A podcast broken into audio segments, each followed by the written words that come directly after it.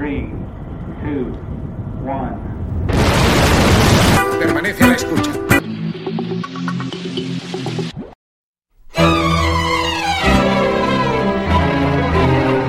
En UTP evolucionamos por y para ti. En esta sección, cada podcast te hará analizar, imaginar, sentir y vibrar al ritmo de la temática. No, no son más clases virtuales. Son los podcasts UTP. El yoga kundalini.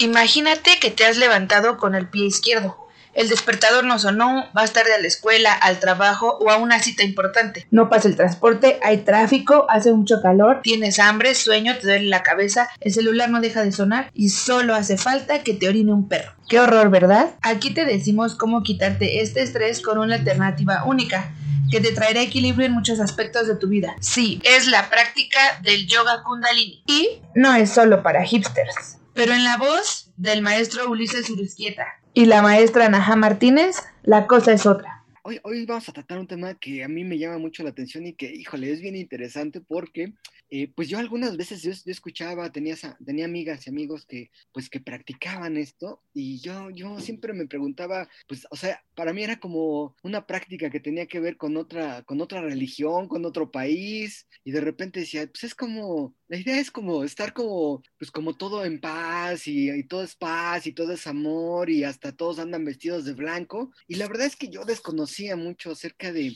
pues de lo que era esta práctica, ¿no? Pero eh, poco a poco fui, fui relacionándome y fui platicando ahí con varias gentes y tuve la, la, la suerte y la fortuna de platicar con Neja, que, que fue la que me, me empezó a, a hablar un poco acerca de- del yoga, de la práctica de Kundalini Yoga. Y entonces, pues como que empecé a entender, pues un poco qué es esta práctica, ¿no? Pues bueno, ¿quién más o quién mejor que, que nos diga Neha? Hola, ¿qué tal? Mi nombre es Neja Martínez. eh, soy maestra de yoga kundalini, eh, de meditación. Em, eh, el yoga, eh, como bien lo dices Ulises, es algo que nace en la India y tiene mucha, much- una raíz ya también muy relacionada con la religión, porque en la India la yoga y la religión iban como que de la mano hace muchísimos años. Y como bien lo mencionas, hoy en día parece como que una moda, hay clases que son y cursos más que nada sumamente caros y que sí eso es- se ve como una moda, ¿no? Hay incluso marcas de ropa de yoga, pero bueno, lo importante es la, la esencia, qué nos deja el yoga y para qué sirve. Entonces, cuando llega el yoga al occidente, llega a Estados Unidos y claro, empieza a subdividirse. De hecho, en la India ya hay algunas subdivisiones muy marcadas, ¿no? Está lo que es el Hatha, está lo que es Ashtanga y está el Kundalini, como digamos las tres corrientes más fuertes. En el medio tenemos otras. Y bueno, cuando yo decidí ser maestra, dije, va por Kundalini, ¿no? ¿Por qué Kundalini?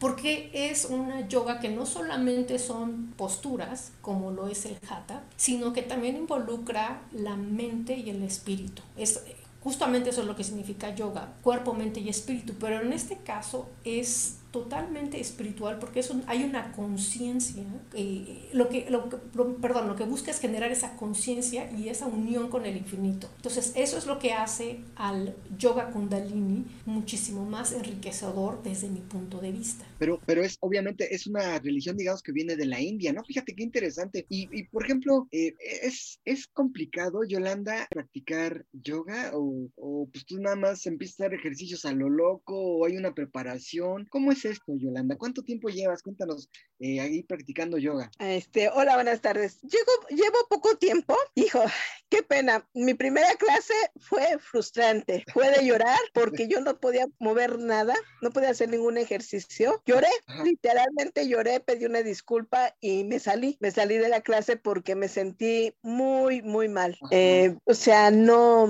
no sabía yo. Yo entré con toda la disposición, pero mi cuerpo me decía, pues que no, que tenía que, que concentrarme más, pero eso ya cambió. Y sí, y sí notaste, ¿has notado un cambio, digamos, pues eh, rápido o cómo ven ustedes? O sea, yo me imagino que cada cuerpo es diferente, cada situación es distinta, ¿no? Pero sí se notan cambios. Claro que sí, eh, claro que sí. Mire, este, yo soy una persona hipertensa, tengo 49 años. Este, hace, hoy hace siete meses perdí a mi papá, estaba debatida yo, estaba muy mal. Eh, gracias a la, a la MIS me ha enseñado a respirar. No puedo cambiar nada de lo que está pasando, pero lo puedo aceptar. Puedo, puedo ir viviendo con lo que, con lo que me toca en esta época. Entonces, sí, sí me ha servido, me puedo relajar más, puedo dormir, he llorado menos, mi presión, no le voy a decir, ay, ya se controló por arte de magia, no es cierto, pero sí cuando estoy muy alterada me pongo a practicar las respiraciones que me enseñó este, la misla de fuego y así, y ella me enseñó la de la respiración de fuego. Sí. Entonces, me pongo a practicar y sí,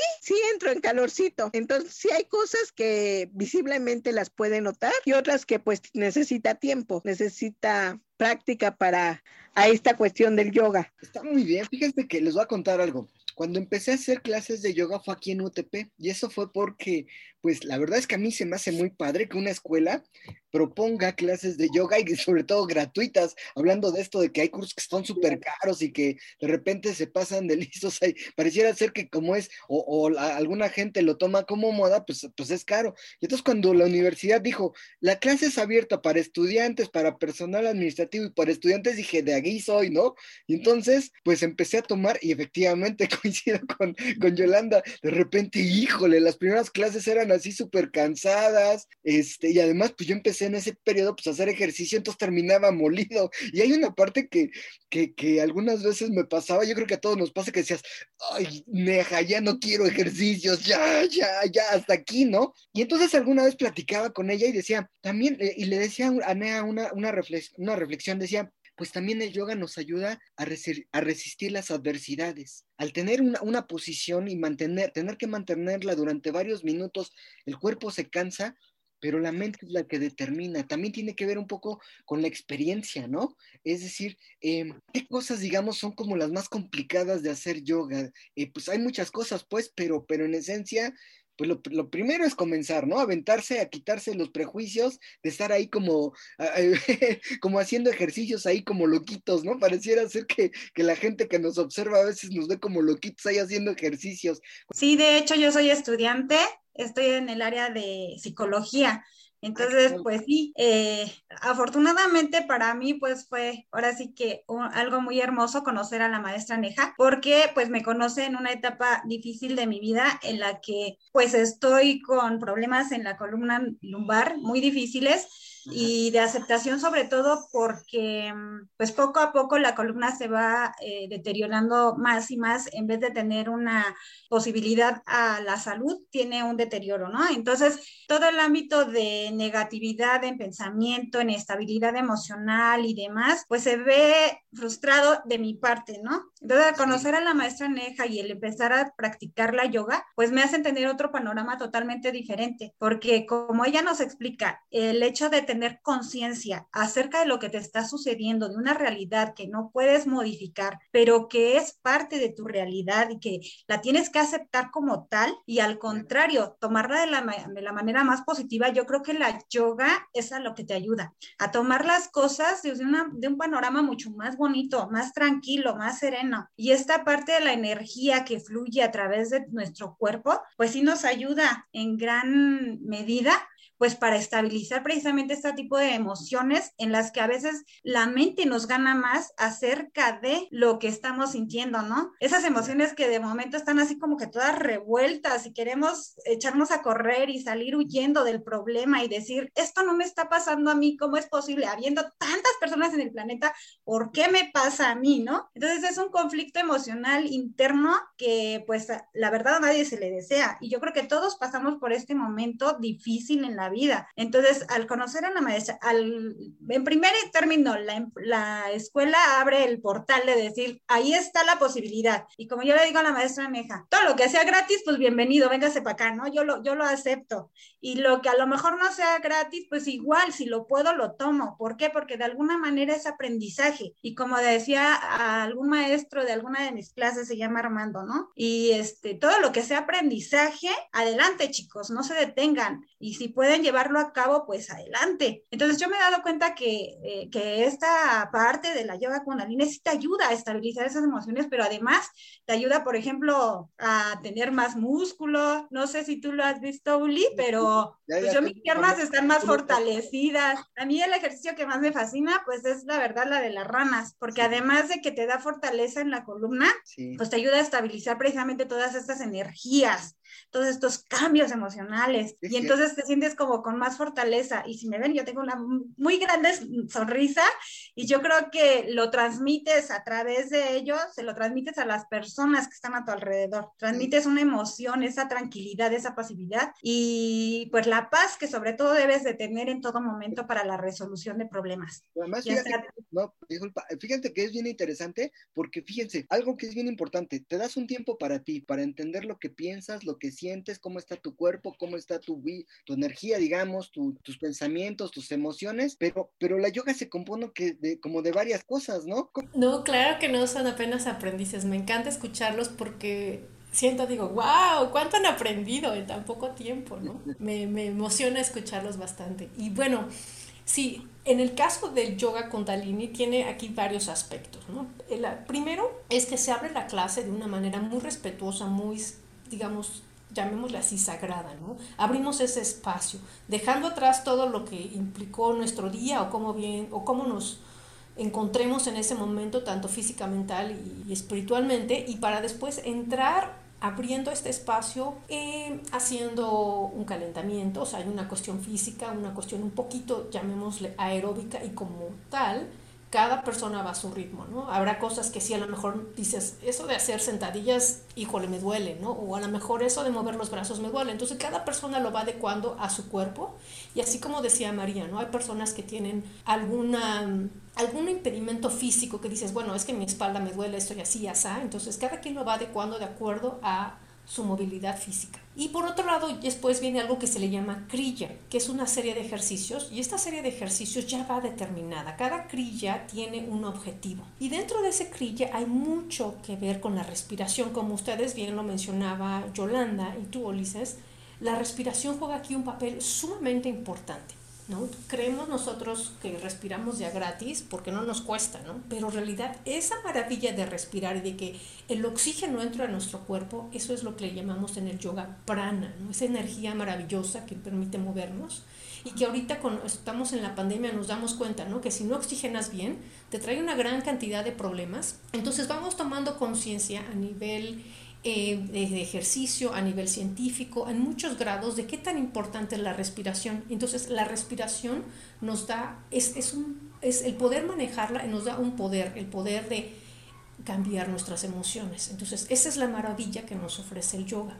Y bueno, después de hacer este kriya viene una relajación. Mucha gente dice, bueno, no tengo ganas de relajarme, no puedo justo lo interesante es aprender a relajarte porque durante la relajación el cuerpo absorbe toda esa energía que se movió y, la va moviendo a donde, tu cuerpo necesite. Y por último viene una meditación. Entonces este, este tipo de yoga es muy completo porque tiene eh, tanto lo que le llamamos en yoga el pranayama, los ejercicios de respiración, vienen las posturas, vienen los movimientos y por último viene una meditación. Claro, bueno, a mí me pasó, a ver, ahorita, ahorita platicamos a ver cómo nos fue cada uno en la feria, ¿no? Pero a mí, y me pasó igual que dice Yolanda, las primeras prácticas decía, Úchale, no, no la voy a hacer, ¿no? Porque ando medio tieso, ¿no? Y, y, me, y me sentía mal de que pues, yo veía que todos estaban haciendo el ejercicio y yo, pum, me vencía. Y entonces, es, sí, sí me empezó a reducir los niveles de estrés. Eso es cierto, ¿no? Y la angustia, ¿no? Además, dar clases, o sea, ser profesor, sí implica ciertos grados de estrés y de, de, angustia y de eso. Entonces, pues, practicaba yo, eh, ya empezaba a hacer los ejercicios y todo, y ya le, le digo a mi esposa, ya terminaba bien lacio, bien tranquilito, ¿no? Y así como que ya nada más casi prácticamente directo a, a la camita, ¿no? Pero hay algo que, que a mí, no sé cómo les fue a ustedes, me parece que no es difícil comenzar a hacer yoga. Quizás lo más complicado es irlo haciendo porque uno va viendo los resultados. Yo me empecé a, a, concentrar más, empecé a, a, comprender más mi cuerpo y, mis emociones. O sea, como que hay varias cosas. Eh, hacer los eh, hacer ciertos mantras, por ejemplo, nos permite como, como conectarnos, ¿no? ¿no? No desde un punto de vista, digamos, religioso, sino más bien una, una visión como espiritual, sin tener que tener una religión. A ver, porque, por ejemplo, yo digo, esto de la yoga sí te ayuda mucho a encontrar la plenitud, un rasgo de plenitud, no solamente en el ámbito personal, sino también va más allá, como que es en lo espiritual, pero también en lo social, porque entonces te abre caminos, te abre caminos, esta apertura que tienes tanto de escuchar como de ser escuchado. Entonces, mucha gente es como que eh, perdemos esta parte de la empatía hacia las personas. Entonces, eh, es también una parte importante de que te da, aparte de salud, o sea, te, te hace florecer en todos los ámbitos de tu vida tanto el físico, el emocional, el espiritual, o sea, todo, todo te, te, engloba absolutamente todo. Este, también tiene mucho que ver eh, la persona que la está dando. La Miss tiene ese don, la Miss tiene esa empatía con todos sabe cómo llegarnos a cada quien, sabe cómo ayudarnos en su momento a cada quien, eh, el que cómo lo motivan a uno, no es nada más, ay, hagan este ejercicio y ya, no es cierto. Se puede decir que es fácil, sí, porque uno tiene la disposición. La persona que nos está enseñando nos está enseñando con amor o con paciencia y eso tiene mucho que ver a mi punto de vista, la cual agradezco. Sí, es cierto. O sea, de repente que seas gordito, que seas muy delgadito, que seas muy alto, que seas muy flaco, la práctica del yoga kundalini es para todos y a su ritmo. Eso, eso también me encanta, ¿no? O sea, uno, uno va haciendo al ritmo. Yo, por ejemplo, soy buenazo para hacer las, las, las ranas, ¿no? Pero hay otros ejercicios que, ¡ay! O sea, de verdad, no puedo ni un minuto y ya estoy casi llorando. Eso también es bien interesante porque indica que no tiene que ver con el físico, pero sí poco a poco uno va tonificando, poco a poco uno va tonificando y sin necesidad de tanto, tanta cuestión, ¿no? De ejercicio. No, y por ejemplo, ahorita con lo que estamos viviendo de la pandemia, pues también este, pues te ayuda muchísimo a fortalecer el sistema inmunitario. Ya tan solo con eso, eh, ya no necesitas como que tantas la, las pastillitas extras, ¿no? O sea, a lo mejor las puedes utilizar, pero esto es, es maravilloso. Es, esta práctica es maravillosa. Yo espero que a lo mejor, pues sí, les nazca el interés, porque la verdad a mí me ha fascinado, ha sido algo fabuloso para mi vida, porque sí he visto muchos beneficios a, a, a cuando te pones como alumna. Yo que soy alumna, yo soy de las personas que me da pánico escénico y se lo dije a la maestra, eh, presentar un examen. Digo, Dios mío, exámenes. Cuando dicen examen, las manos te sudan, la panza te tiembla, la cabeza, todo te hace bola, ¿no? Entonces, ya al ir controlando esa, esta parte de las emociones, sí te ayuda a resolver también los exámenes de una manera más tranquila. O sea, como que ya dices, a ver, analizo, piensa, tranquilízate y vas. Inclusive, pues hasta esto, ¿no? De platicar en público, es una parte que a lo mejor como estudiantes nos cuesta muchísimo, ¿no? El empoderarnos y poder decir, a ver, me aviento, ¿no? Uno empieza a transformar las energías. Entonces, al tomar conciencia de que tú puedes hacer las cosas, dices, sí, yo puedo, yo lo hago. ¿Por qué? Porque ya las energías van fluyendo sobre tu cuerpo. Pues muy bien, y sabes, bueno, justo para dar un poquito más de lo que están diciendo de estos beneficios que pues son a nivel físico, a nivel mental y espiritual en general, para justamente tener ese equilibrio. Eh, quiero ya dar muchas gracias a la Universidad Tecnológica del Puerto por abrir este espacio, porque como bien decía Ulises, ¿no? el hecho de que, y como decía María, el hecho de tener un espacio en el que haya un, una clase gratuita dice mucho. Las clases afuera llegan a estar hasta en 120, 150 cada clase, entonces a mí me encanta la idea y, me emociona el poder trabajar con jóvenes, con maestros, porque la educación es sumamente importante en este país. Y sobre todo porque para ustedes que son maestros y que son alumnos, como bien decía Ma María, una, unos aspectos, yo puedo decir en general lo que está haciendo este yoga está ayudándoles a tener un mejor conocimiento de su cuerpo, que es lo que les va a ayudar a poder eh, canalizar su vida de la mejor forma, ¿no? Y, a nivel superficial, por supuesto que relajación y concentración. Aunando a todo esto, la gran diferencia entre el yoga tradicional, que lo que es el hatha, y el yoga kundalini, es esto. el yoga que conocemos, eh, que es un yoga de posturas raras, de posturas eh, que requieren flexibilidad, ¿no? Mucha gente dice, vamos a hacer yoga, y dice, ay no, yo no soy flexible. La idea aquí de este yoga no es que seas flexible, el objetivo no es que seas flexible. Yoga kundalini no es para una persona que busca la flexibilidad, es para una persona que busca un conocimiento de su cuerpo, se está trabajando aquí lo que es los sistemas de cada sistema del cuerpo respiratorio, circulatorio, endocrino, eh, esos pequeños detalles que en general no nos percatamos, se trabaja demasiado el sistema nervioso. De hecho, también está comprobado que ayuda para personas que han dejado drogas, y les ayuda mucho a dejar esos este, vicios, ¿no? a dejar esas adicciones. Y sobre todo es esa conexión con lo divino. Y bueno, por otro lado, aquí me encantaría decirles que en este caso hay las meditaciones que hacemos incluyen mantras. Esto de los mantras es algo que eh, eh, cada mantra tiene una vibración especial y estas vibraciones especiales lo que hacen es que nos elevan. También hay mantras para diferentes eh, propósitos. Ah, y algo más, algo a las personas que les gustan las cosas místicas. Estamos hablando también aquí de chakras. Esto de los chakras lo que hace es, eh, tenemos siete centros energéticos y también hay series de ejercicios especiales para trabajar cada uno de estos chakras. ¿no? Eh, ¿Han escuchado hablar de esa idea de la limpieza de los chakras? No, esto es una cuestión autosanaciones totalmente, nadie puede venir y tocarte un chakra y limpiarlo, no, eso no existe. ¿no?